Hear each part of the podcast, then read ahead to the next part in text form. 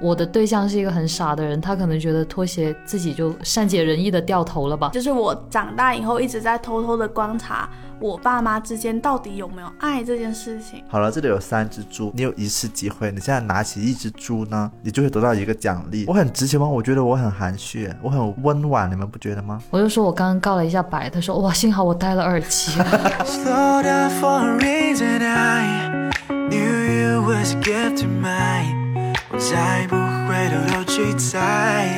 大家好，欢迎来到不把天聊死，这里是青年媒体我要我求你旗下的播客，我是仙草。我是 Blake，我是林聪明，今天呢是一期七夕的特别节目，因为我们平时都会在七夕这样的节日里面去表达爱。那对于中国人来说呢，表达爱意的方式比较含蓄的，在这种比较含蓄的氛围里面，我就很好奇，就是会不会有一些表达爱的细节是很容易被我们忽略的。所以今天呢，我们就要来聊一聊那些藏在心里的告白。同时感谢贝佳杰品牌对本期节目的大力支持，他们也在自己的官方公众号发起了藏在心里的告白故事征集，感兴趣的朋友也可以去看一下。接下来就进入今天的分享吧。很好奇两位就是平时在生活里面会不会是这种会把告白藏在心里的人？我很少告白，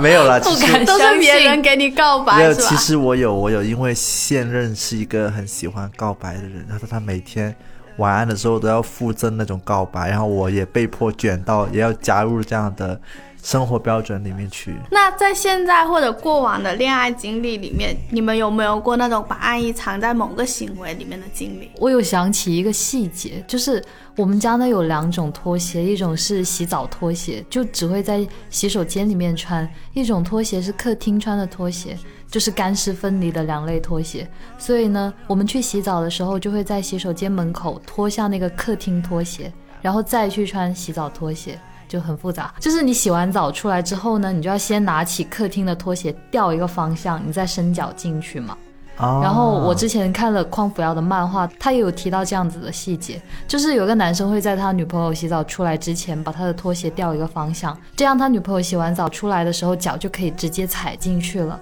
我就觉得哇，好贴心哦，所以我也一直在做这件事情。我的对象是一个很傻的人，他可能觉得拖鞋自己就善解人意的掉头了吧，所以直到有一次他开门，正好看到我在那里摆他的拖鞋，他才知道哦，原来他哦，然后然后然后他就哭了。没有，他说哦，原来是你啊。不是，但我感觉以他的对象的个性会说你要偷我的拖鞋。不然你自己会有没有就是你把爱意藏起来的时候？呃，我还是要分享我的观察，因为就是我谈恋爱过程当中总是会发现这些很好笑的事情。就有一天无聊嘛，就要说要暴露一些生活的焦虑什么的。然后我对象就说：“哎，其实我有，我有很多小的生活的焦虑。”他就打开了他的手机浏览器的搜索框，给我看一下他的搜索记录，分别都包括什么。然后我还截了图，然后存了下来。我刚刚录为了录节目，我重新打开那张图看一下，他到底平时是就怎么样去搜索有与我有关的东西的。然后比方说，它上面就会有说，呃，如果吃醋的话要做什么，如何缓解对象的压力。这条我看的比较温馨，因为他知道我工作压力很大。还有什么接加班对象的时候要注意什么，就之类的，他会好细心、哦，他会搜这些乱七八糟的问题，然后我看到之后说：“你疯了吗？在寝室在搜这些？”冷酷无情。没有，我就是用那种很反讽的语气来表达，我真的很惊讶的那么关心我的一种感觉。然后我就马上截下来，然后马上在备忘录开了一个他的那个收藏夹，专门存这种奇怪的爱意的行为，我觉得还挺开心的，存这些。好可爱哦！我想到我上次看我男朋友小红书的搜索框的时候，他搜的是跳棋怎么下赢，就他就是很想赢我。对，反正因为他很喜欢做菜嘛，然后他家是从事跟厨艺有关的工作，所以他就有很多菜单配方。然后有时候如果他下班很晚，然后我就会说，如果我在家，我就说那我先做一些菜等你，或备菜等你这样。然后呢，他就会给我发一些第一步、第二步、第三步，每一步要做什么，很细整，写的非常非常细。然后我就会存下来。然后有一天，他就看到了我的备忘录，他发现我写的一个以他名字命名的，叫做什么什么祖传菜单，上面就会有他以前给我发过的东西。真的那个亮晶晶大眼睛看着我，就说：“你居然有一个我给你发的菜单？”然后我说：“对啊，这样以后你就不用重复发给我了。”就是我觉得我也不知道这算不算什么爱意，但是我觉得这就是一种很温馨的一些小故事，在我自己的生活里面。感觉你自己会默默的把这些故事收藏起来。对，我会记下来，然后准备在录播课的时候用。功能性爱意，功能性没有爱情开玩笑，但是总有一天要分享给别人嘛。是，其实我自己在看到这个的时候，我一下子想到是我爸妈的故事，就是我长大以后一直在偷偷的观察我爸妈之间到底有没有爱这件事情。其实我一直是觉得，可能他们之间是没有爱情这种事情，但是爱意有没有呢？我又觉得说好像是有的，因为有一次我下午的时候，可能两点多三点的时候，坐在那里跟我爸喝茶，我聊着聊着，就是我爸突然抬头看了一眼时钟，然后他就站起来去烧水了，就说你妈要回来了，他等一下要喝茶。就是我都不知道平时那个时间点是我妈要回来的时间，因为我妈中午可能出去外面就是别人家做客什么的，然后她就习惯在那个点回家。我妈就是从外面回来的时候，因为天气很热的时候，她一般就会很暴躁。但是呢，如果有一杯茶，她可以立刻喝进去的话，她就会感觉到心情很舒服。如果那杯茶很烫呢？我妈很喜欢喝烫茶，你低估了潮汕人对烫的就是承受能力。我不知道，我觉得大暑很热，然后还喝一杯很烫的茶，难道不会马上炸掉吗？哇，对潮汕人来说就是很舒服。啊，所以是凉快的，对潮汕人来说。对哦，这个物种真的蛮奇怪。因为不知，我是不知道说啊，我妈有一个在这个点要回家的习惯，然后我也不知道说她要回家之后，她一定要喝一杯茶，可能连水都不行，就是喝茶才可以的。然后我爸当时就是站起来，很自然的，就是去做了这件事情的时候，其实我有在心里默默的为他们两个感动一下，就是我在想，我爸妈之间可能也是有这种爱的细节存在的。嗯，就他们更含蓄。对那一辈人就是更含蓄的说，我不会直接跟你说，呃，我很爱你，或者是我很关心你什么的，但是可能会把这些平时对方喜欢的东西或者他的习惯记住。嗯，那你有把这个故事写下来发给你的男朋友，然后告诉他你回到家你要一杯烫的茶吗？我没有，因为我不是我妈，我不需要一杯烫的茶。我不知道，我很担心男朋友从此以后就要开始烧开水之类的，然后每隔五分钟起床，同继续烧一次，保持那个水在同样的很烫的滚烫的这个温温度里面，但是我觉得很神奇的一件事就是我，我有跟我男朋友讲另外一个事情，就是我以前小时候肚子痛的时候，然后我爸爸会坐在我的床边，就是他的手会热，然后他就慢慢的给你揉肚子嘛。然后我上一次肚子痛的时候，我就是很主动的去跟我男朋友说，我以前小时候痛的时候都是我爸这样给我揉肚子，然后你今天晚上你手就得在我肚子上一直揉着。哦，那你也会是很直接去表达你自己的对，其实我相比于说那种很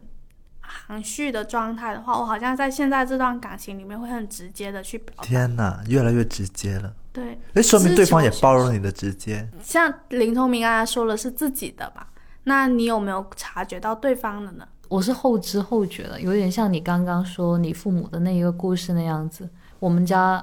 买了那个 PS 五的游戏机嘛，我是玩了很久的游戏，才突然发现，就是两个手柄，他一个我一个，只有我的那一个手柄是有那个防滑的手柄套的。我就问他，我就说为什么就是只有我的手柄有这个？他就跟我说他。就发现我在玩游戏的时候很容易紧张，我一紧张我就会有手汗，然后我就会有一个小动作，就是把我的手掌往衣服或者裤子上面擦，就听起来脏脏的哦。他就觉得啊，如果是这样子的话，手掌滑滑的话，你去控制那个游戏手柄，其实体验会差一点，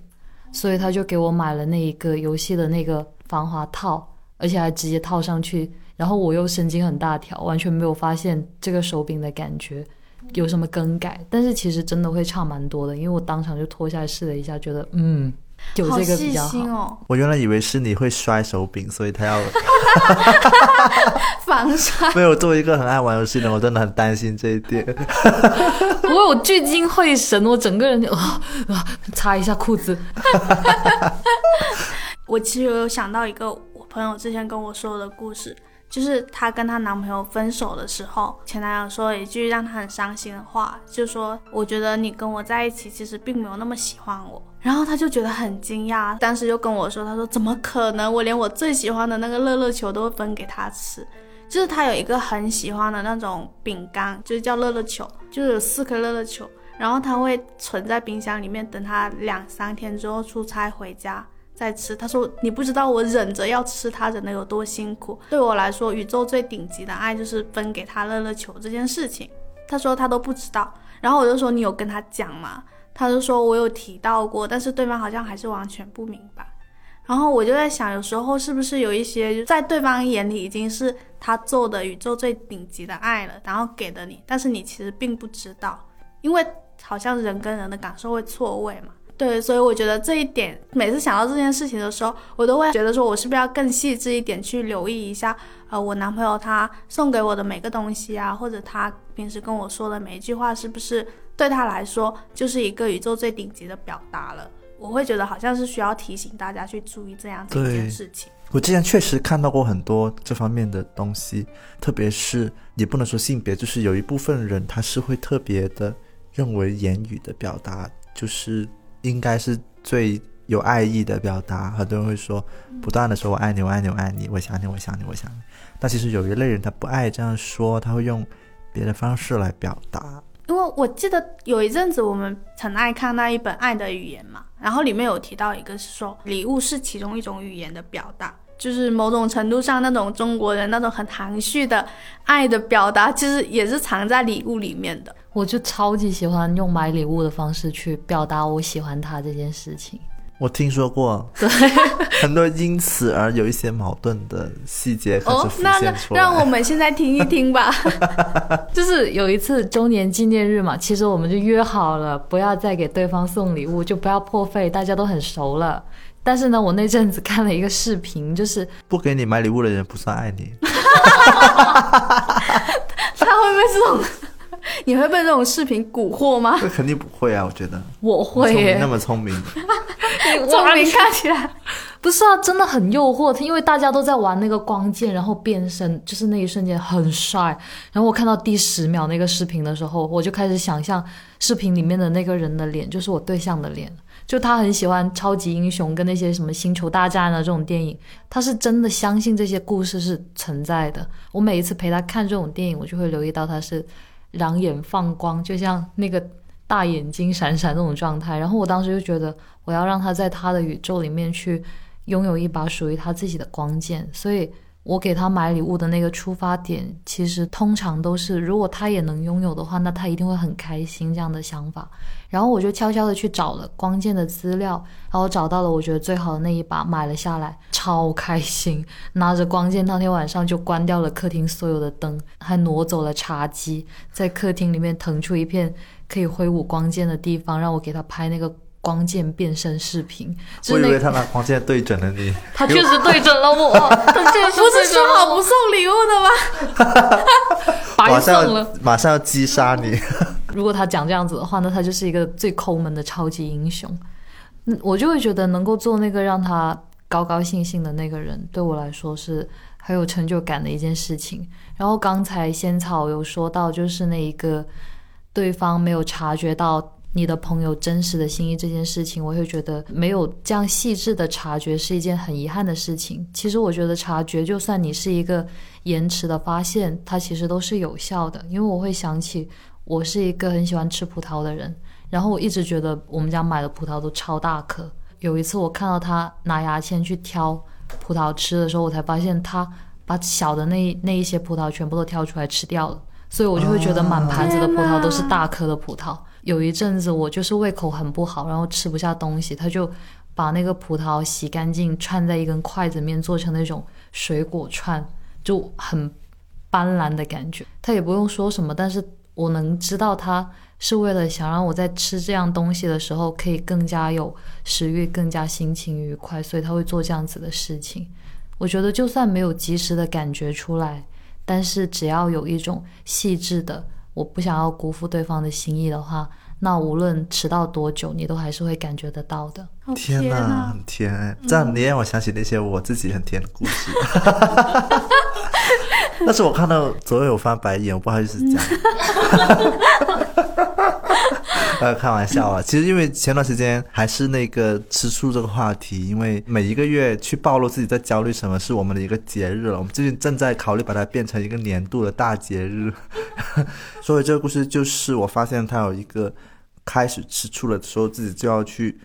默念的一个文档，是他网上搜来的。因为我我可能在聚会啊什么很晚，在外面喝酒喝到可能一点，不回他信息之后，他可能就会吃醋了，然后他就会读那个文档，就是说哦，可能他只是怎么怎么样，就会有各种默念的那种东西。后来有一次看到之后，我就觉得啊，怎么这个人这样？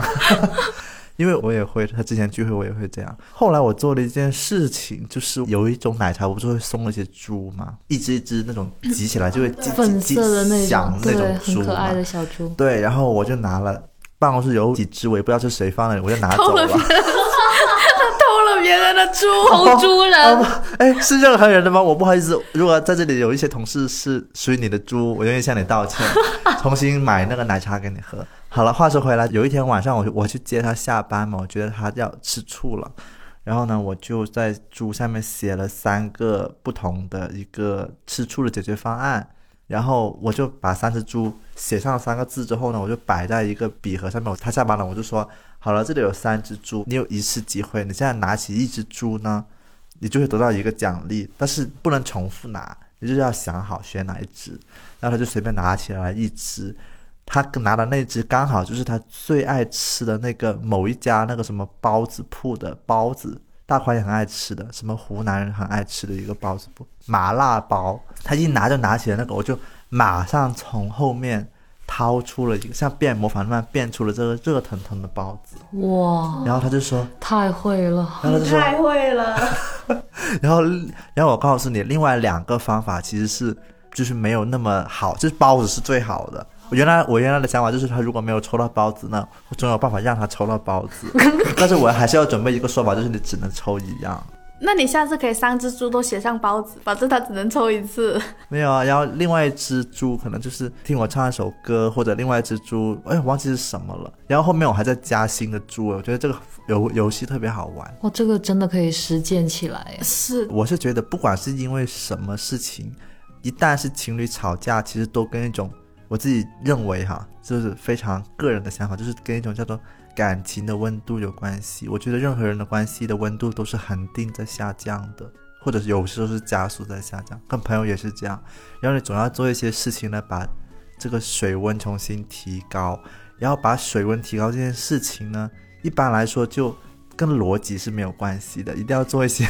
相对用心的，但是你很难说什么事情会让你们升温，这个只能你们自己去探索。但是如果你用用心去找，那总能找到那个。就比方说像光剑送光剑，可能对方说不能破费，我谈恋爱也是不能破费的，也我也不能送礼物。但是做这种很便宜的东西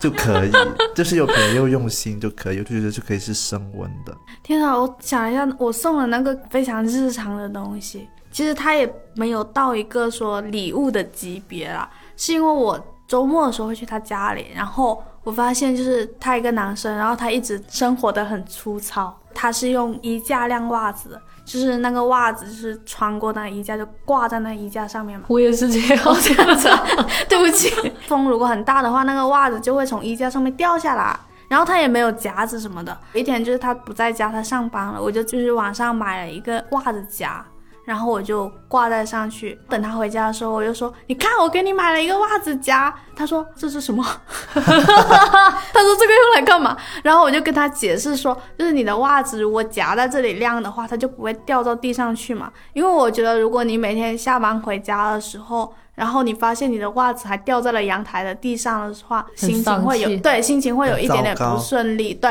而且你还要弯腰，就是你还要弯腰下去捡起来。然后我就觉得说，这个东西可以让他不用每天花可能三秒钟或者五秒钟的时间弯个腰去捡袜子，就是不会有这种不顺利的感觉，那就很好。天！所以我就给他买了这个东西。我发现大家都挺能自我安慰的，就是对方收到 收到之后，其实还没有开始用，自己就一直想象对方会因此很感动，就觉得哎呀你一定会腰因此没那两么痛了三秒，对啊，就会觉得天哪，我帮你省下了今天的不顺利耶。所以说这些方法就仅适用于戏很多的人呢、就是不是所有的听众都适合。如果你戏多的话呢，你的开心程度就你比你对象要开心的多，然后这就成为你你以为是治愈对方，但不小心治愈了自己。对，主要是治愈了自己。现场好幸福，就是那种哎呀，我今天又为他做了好多事情我好的感棒觉。啊！而且这个夹袜子的价值只要十五块钱，这就回去买。就是这样子，因为我一直觉得，就是他给我送东西，就是送的比我给他送的多，好像就五二零的时候吧。因为我觉得说，天啊，就是谈恋爱之后，每一个这种小小的爱跟情人有关的节日都要过，那不是很累吗？但是呢，因为五二零好像就是大家都会过，我就跟他约定说好，那彼此送一些不要有太有负担的礼物。对对对，这个很重要。然后他就送了一个胸针，是我之前我们一起去买，然后被我弄丢了的一个胸针。哦，就是我自己，就是我可能戴了一次，然后它就不见了。然后我不见了那天，我还就是回到原路去找了一遍，但是没有。对我来说，就是不见了一个东西呢，我必须要迅速把它忘记，不要为它伤心太久这一种。所以我都忘记说哦，我一个月前丢了这个胸针。然后没想到就是他会记得，然后他还给我送了，因为那个是一个只有那家店有卖的一个手工做的一个胸针。然后他就是说，我又回去那家店买回来了，这次应该不会丢了吧？其实我是有感动到的，而且我会在他身上会发现说，一个人好像平时很粗心、很大条的样子，其实他在爱情里面他很就还是会很对他很在意你的时候，他就会很自然的有那个细心的方面出来，就是不知道为什么就突然拥有了细心的品质这种感觉。有时候会在网上看到说，那就是我的另一半很粗心、很神经大条，可能他对我不好，或者他忽略了我一些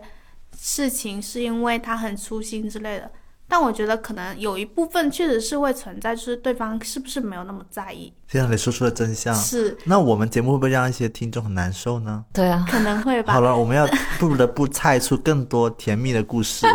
但我觉得就是有两个方面了，有可能是就是你没有看到，只是专注在 A，他没有他没有把 A 做得很好，但是你没有意识到他其实把 B 做得很好。对，其实我觉得还有一个办法，你既然提到了这么特殊的一种情况，就是，哎，对象是不是很神经大条呢？我觉得这个时候呢，就要有一个办法，就是你先行动，你再做一次很有新意的行动，看看他是什么反应，看看他会不会在七天之内回馈你一个别的东西。哦，就像个测试一样。对，其实是一个小小的测试啊。因为我想起一个小故事呢，就是也是一个小惊喜吧。就是前段时间我要去出差三天，然后刚好是要去某一个地方嘛。出差临出发前，我就收到了我对象给我的三封包好的信，不能拆的，要在那对应的明天、后天、大后天才能打开。然后我后来我一打开，发现它居然是天气预报，就是他把那几天的天气预报画在了那个信上面，然后会有一段小鼓励那样，因为他觉得我可能又要焦虑或怎么样，然后我就惊呆了。然后我，但是呢，你知道吗？新的焦虑开始了。我觉得我一定要回馈一样同等分量的类似的东西，然后我就在焦虑，我就觉得要回什么呢？就是，好焦虑啊！就我在想，我也不能变成他们两个都好会，没有，我就觉得我不能变成一个冷漠的人。然后我后来就在想想来想去，我就在想，哦，我就每一天也写一封回信，但是呢，对应的是一道问题，就比方说你生病的时候才能打开这样之类的，我就拿回了三封信给他，然后是跟当时我的心情有关的，就像存了一些心情在一个胶囊里面，让他们他可能未来某一刻才打开。现在我也不知道他有没有拆那些信号，所以，哎，我就会觉得这种我不知道，我也我不想这样说，但是是有一点点像，就是朋友啊、情侣啊，他都会有这种心意上的你来我往这样。我觉得情侣一定会有，就看看你你来你又去一次，看看会不会有回来的东西嘛。可能对大家来说比较难，就是我觉得大家很害怕主动，就是大家很害怕我去做第一个付出的人。对，因为我觉得我做刚刚那件事情，主要是为了弥补一种心理上的一种，除了为了加温，也是为了弥补我发了这么多快乐的朋友圈没有你这件事情呢。其实会有这种负担，是不是？会会，你不会有吗？那我感觉听下来，就是好像我们三个都都属于那种比较直接直球的对对直球派。Blake 是会比较偏含蓄一点。我很直球吗？我觉得我很含蓄，我很温婉，你们不觉得吗？我我觉得超直球的，其实是有一点，他没有那么，我觉得是他对象应该是个比较直。没有，你想想，三只猪猪出现在你面前，问你有一次机会，你吃醋了，你要挑起来的时候，我觉得这很含蓄、啊。这我觉得好有情趣，我 甚至想今晚就回家做一下，很容易被鼓动。那你们自己的就是语言体系里面，就是你们比较惯常去表达爱的方式是怎样？我觉得我就是那种有爱就要当场告白的那种直球派，就是我在聊天记录里面搜“可爱”这两个字，大概能搜出来几千条。我每天都会跟他说。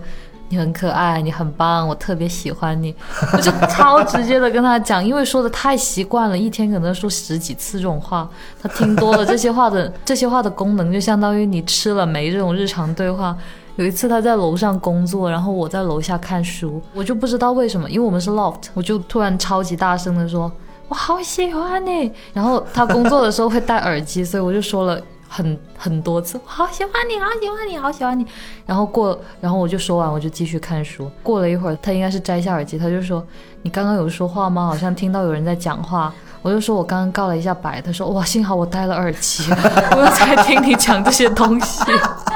这就是那种恋爱了几没有年了，老夫老妻对老夫老妻会这样。好甜蜜，我忽然觉得。好如果是我，如果是我的对象的话，他会说啊，那你再说一遍。我我是觉得他不是一个那么有自信的人。如果我一直这样子跟他讲这些话，可能这些话已经没什么威力了，他也不需要太把这些话当做一回事。但是他会习惯性在这种很多满当当的这种告白里面，他习惯在这样的氛围里面，我觉得他也会相应的培养出一种就是安全感。所以我觉得，就算他觉得很烦也好，还是什么，我就是像你吃了没这样，每天跟他说说一下就好了。那你会期待他会有一个什么样的回应吗？没有哎、感动了我这样自没有，这样。是比较健康的。这个是很健康的。我觉得感动自己这件事情，我们要正视这件事情的正面影响。其实我觉得很好啊，就是你自己会觉得很幸福，而且就是你不会期待他有一个回应，就是你不会对他有一个要求，其实是很好的。对，因为之前看那本《爱的艺术》里面，他就专门有提到，很多人表达爱呢是期待回报，把爱当做是一种交易。这种时候其实证明的不是说他自己不够爱，他证明的是自己仍然不是一个独立的去爱对方的一个个体，就是你还是依赖对方的。因为你好像对方如果不给你回应，你就不会表达你的爱。哦其实你这样是很健康的。我已经到了这种这种水平了，我已经那么健康了吗？我都没有意识到这件事情。所以，所以听众们听我们节目就逐渐意识到，原来自己很正常，就不要再自我怀疑了。前面分享这么多甜的故事，我觉得我要分享一个伤心的故事，就是为什么我会越来越直球的一个故事。我以前就是一个很擅长默默付出的那种人，然后我记得我以前喜欢过一个男生，就是我们大家一起出去玩嘛，那个男生就来晚了，听说他没有吃午饭。然后我们当时已经在吃午饭了，我就默默的把自己手上那个汉堡留了下来，就是我就想说，啊，他没有吃东西，然后这里附近好像也没有什么可以买的，那我就把我那份午饭留下来给他吃，然后我就跟大家说我吃饱了，把那个午饭放在旁边，然后就想说他待会来了，他就可以直接吃嘛。结果就是他来的路上，他就听说没有午饭，那他来的路上他就自己去买了午饭，然后我最后那份午饭就放在那里。就是我觉得我自己以前的那种付出的方式，就是我要默默的为他做一件事情，然后默默的去满足一个他的需要。因为我们当时也不是很熟，他可能他来了之后，我可能都不会主动上去跟他说什么话的那一种。对对对，然后后来呢，就不久之后，他就跟我们隔壁班一个经常很主动跟他搭话的一个女生在一起了。那个女生是那种很张扬的去追求他的那一种。然后我就觉得啊，就是有那种叹一口气的遗憾。隔了没多久之后，我就做了一个梦，在梦里面就是梦见他生病了。然后呢，我就在旁边给他倒一杯水，然后一直在测那杯水的水温，就是等他到合适的机会再端到他面前。结果等我要把那个水杯端出去的时候，就看到他跟另外一个女生已经下楼了。在梦里也重复了一遍这样子的场景。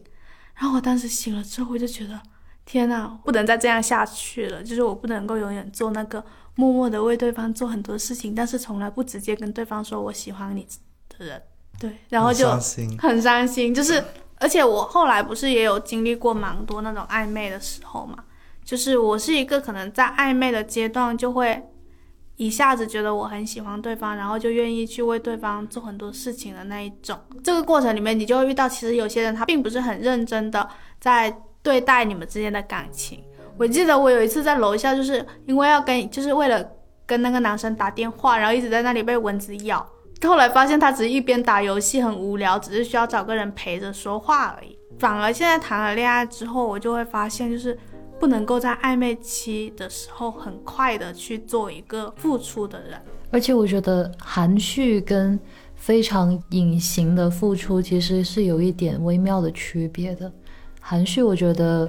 比如说 Blake 觉得自己是一个很很温婉的含蓄派，大家不要骂我，谢谢。就是温婉的含蓄派，可能你可以直接就走到那个地方，但是他会，呃，含蓄的人他会选择一种可能要绕一点点路再走去那个地方，就相当于是经过一个球，他不会直接走，他会绕一下那种。但是我觉得含蓄是出于一种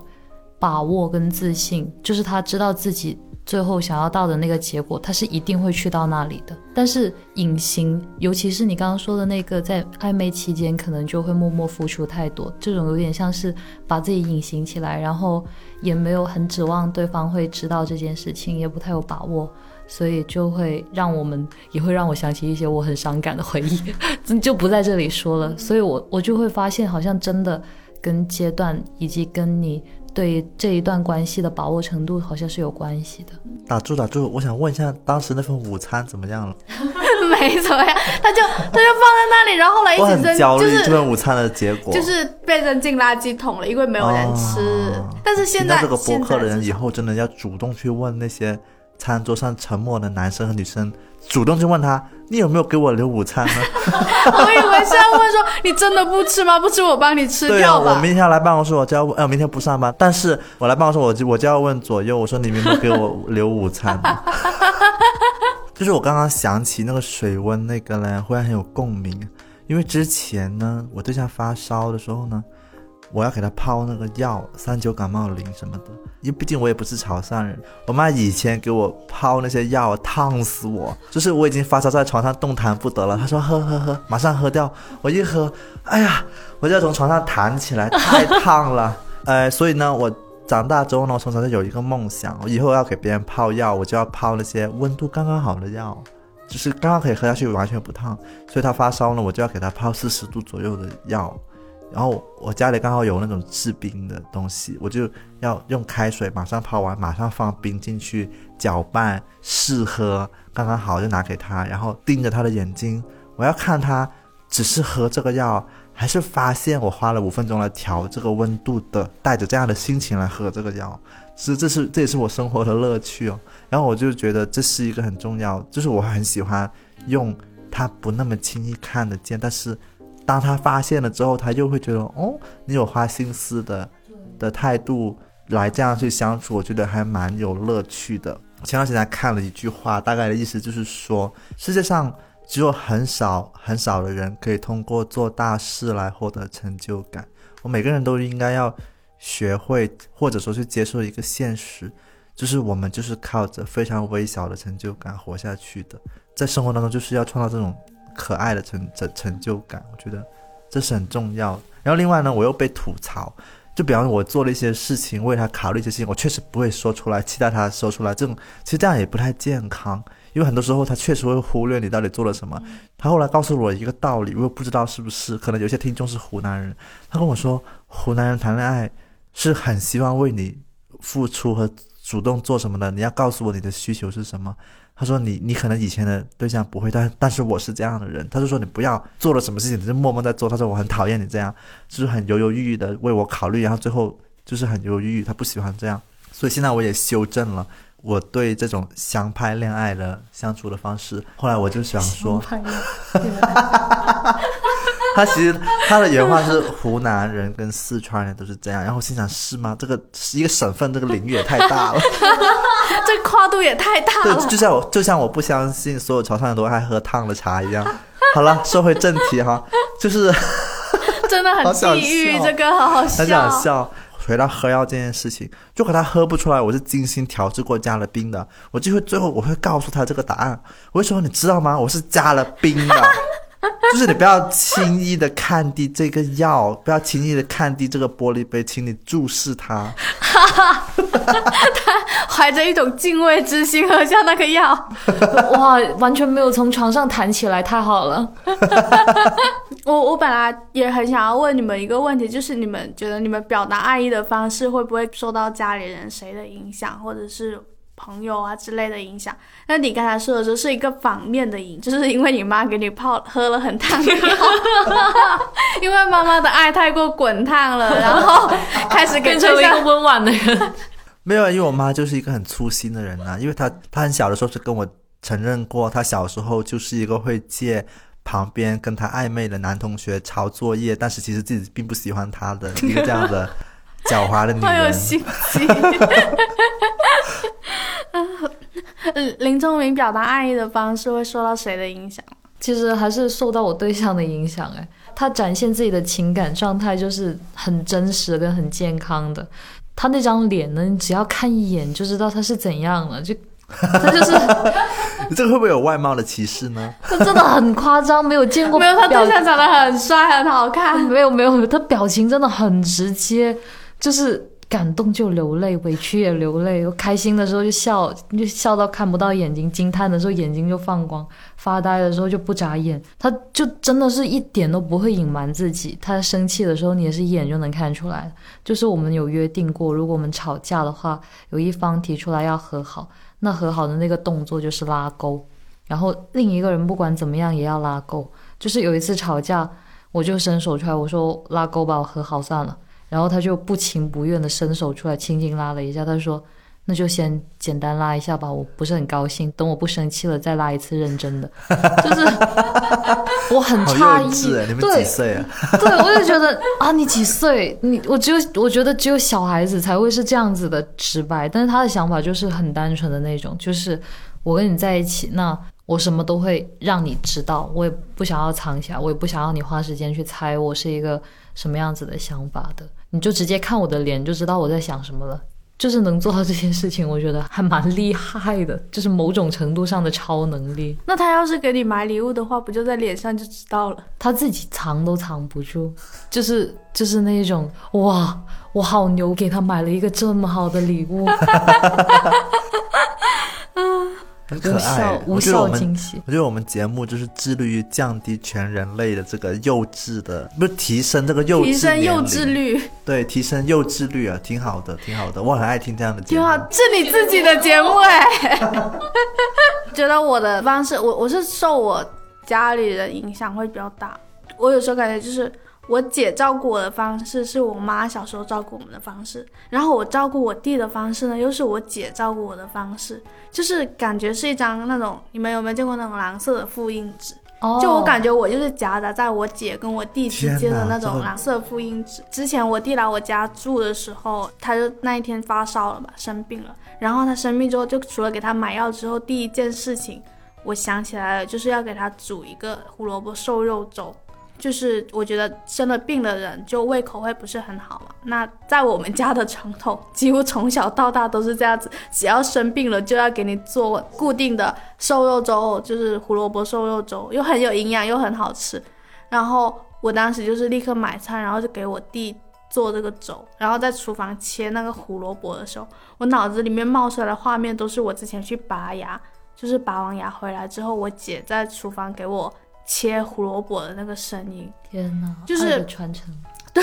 爱的传承。就是我当时就会感觉说啊，就是我们好像大家都在沿用这一种照顾人的方式，这种方式会影响到我跟我对象之间的。我好像也会这么喜欢，就是如果他生病了或者他觉得不舒服，我就说啊，那我今天给你煮一个粥吃吧。还有一次就是。我姐来我家的时候，她会把我的床铺还有我的公仔们都摆得很整齐，然后把我的洗手台，她会把专门把洗手台擦得很干净。后来去我对象家里的时候，他去上班，然后我也会默默的把他，就是帮他把那个洗手台擦得特别干净，因为我觉得他站在那里刷牙的时候，就会像我之前站在家里刷牙的时候心情那么好。我觉得很多方式都是学来的，这些表达爱的方式，或者说你照顾另外一个人的方式，都是去从家里人身上学来的，或者是从我的朋友们身上学来的。我会觉得是这样子。这样的行为也会比直接说出来要更加让人直接的感受得到。哎，记得就是在贝佳杰发起的那个公众号征集里面，其实有一个故事还挺打动我的，就是有点像刚才 Blake 也提到了天气预报的事情嘛。他们那一对情侣是一个异地恋的情侣，他就每天起来都会去看对方城市的天气预报，你今天天气有没有下雨呀？然后今天气温是低了一点还是升了一点？然后你要穿什么样的衣服之类的。我不知道大家有没有经历过异地恋的经验，就是总是会觉得说啊，我心里好像总是有一个牵挂，就是挂在对方身上的，然后也会关心说他天气好不好，然后他有没有吃饭，他有没有好好睡觉，或者是去看他城市里面的新闻，看一下有没有发生什么事情。我就觉得好像大家对于去关心另一个人的那种方式是很一致的，就是大家都会这样子去寻找一些细节。所以我也来聊一下，就是就是我们可以怎么样给到大家一些建议，就是你更细心的去留意你生活里面另一半他怎么去关心你，然后会不会有一些细节是我们忽略了的？就刚刚听你在唠唠叨叨的时候，又有很多画面又冒出来，就是有很多你已经忽略的细节，或者说你没有那么记在心上，又重新会冒出来。我是觉得听朋友聊这种细节，其实就是一个很好的，会让你自己。去觉察你自己有没有做这件事情的一种方式。我刚刚又还在想，因为我之前住在我对象家的时候呢，我会因为那个被子有可能会太冷或太热，我就会踢被子或怎么样，他就会专门要调研我到底要适合睡哪一种被子，然后他要去上网专门买一个适合我过夜的那种被子。我刚刚突然间想起来，我就突然间就。还蛮感动的，就是可能我也不会天天在那里，就是但是他就会准备好哦，如果我要马上要去了，会是什么样的结果？我又记得我之前去他家住，我看到他的那个枕头套脏了，我其实会带着枕头套去他家，就是我说，哎，你该洗枕头套了，然后给他换了那刻，我想我想起了我妈，我妈来我房间，她也会很喜欢给我换枕头套，她来了一个标志，就是我有一天回家。枕头套就会换一个颜色，她也不会问我，她就是换，所以我就是觉得，好像家人的一些做事情的风格也长在了我这里。虽然我很多时候我也不那么认可，但是其实它就是慢慢的长在了你这里。可能我们就是一个复制别人行为的机器吧，不是那个，这是复印纸。我刚刚想到有一个，我很喜欢那种睡觉之前我会很喜欢那种穿那种柔柔软软的衣服，就是。就是有一次，我的对象就拆了个快递，然后我就多了一套小兔子的浴袍，就非常柔软，其实是他买给我的。就还有包裹头发的那种干发巾，因为我经常洗完澡，我就直接顶着一头湿头发就就这样出来了。然后我很潦草，所以我也不会擦的特别的干，所以他还买了一个，就是那个干发巾，我就可以戴在头上，就不会。那个头皮着凉了，也许吧，我就很喜欢。我当时看了那件浴袍，发现它上面都是我喜欢的元素，包括粉红色，包括小兔子，就是这样的东西。我我喜欢到我直接跟他说，我说我不会把它当成浴袍，我不想湿漉漉的时候把它用来擦身体。我觉得穿穿它要像穿那种典礼礼服一样来穿，然后身上就干干净净、清清爽爽、香喷喷的时候才去穿。然后他说：“倒也不必，就是 你喜欢就最重要。”我可以感觉到他在这件事情上是非常有把握的，因为